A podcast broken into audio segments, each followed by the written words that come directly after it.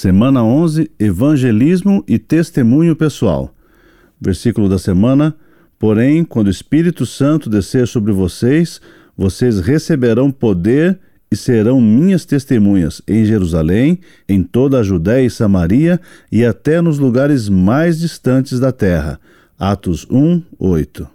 Semana 11 Evangelismo e testemunho pessoal, dia 1. Nosso devocional de hoje, Atos dos Apóstolos, capítulo 26.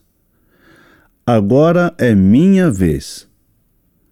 Você tem sido acompanhado por seu discipulador e juntos têm compartilhado momentos de crescimento espiritual e comunhão. Certamente já conversou com ele sobre pessoas de seu ciclo de relacionamentos que também necessitam do amor de Deus. A maioria de nós tem cerca de 8 a 12 pessoas com as quais nos relacionamos de maneira significativa. Chegou o momento de investir nessas vidas, demonstrando que se importa com elas e assim iniciar o processo de evangelismo no qual estará cumprindo o objetivo de Jesus para você: fazer discípulos. Portanto, agora é sua vez de ser testemunha.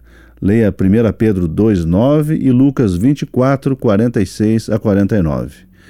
Esses textos apresentam sua tarefa específica como crente em Jesus Cristo de anunciar os atos poderosos de Deus que o chamou da escuridão para a sua maravilhosa luz, sendo testemunha de seu sofrimento e ressurreição, e afirmam que todos os homens são perdoados quando se arrependem de seus pecados.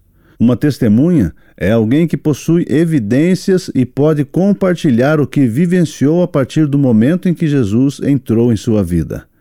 Juntamente com seu discipulador, que a partir desse momento torna-se seu parceiro nessa missão, vocês estarão dedicando tempo para ajudar outros a ter um relacionamento com o Cristo vivo. O primeiro passo para que isso aconteça é orar pelos perdidos. Crie uma lista de oração identificando as necessidades espirituais de cada pessoa que você deseja levar a Jesus. Ore por essas dificuldades, clamando a Deus para que essas pessoas possam ser libertas. Algumas fortalezas que impedem as pessoas de olharem para Deus: obsessão por estudo ou trabalho, vício em pornografia, vício em drogas, esportes ou outras atividades, desconfiança em relação ao cristianismo por causa de experiências passadas, raiva interior por ter sido enganado ou magoado, medo de ficar pobre, sentimentos de inferioridade, atividade em excesso evitando parar para analisar as coisas com profundidade. Você consegue lembrar de mais algumas coisas que aparecem na vida de seus amigos? Registre-as e compartilhe com seu discipulador.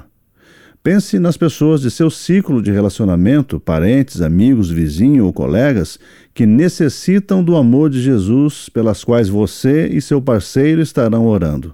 Que fortalezas estão presentes em suas vidas? Anote os nomes e suas fortalezas e compartilhe com seu discipulador. Terminando nosso dia 1, lembramos do versículo da semana.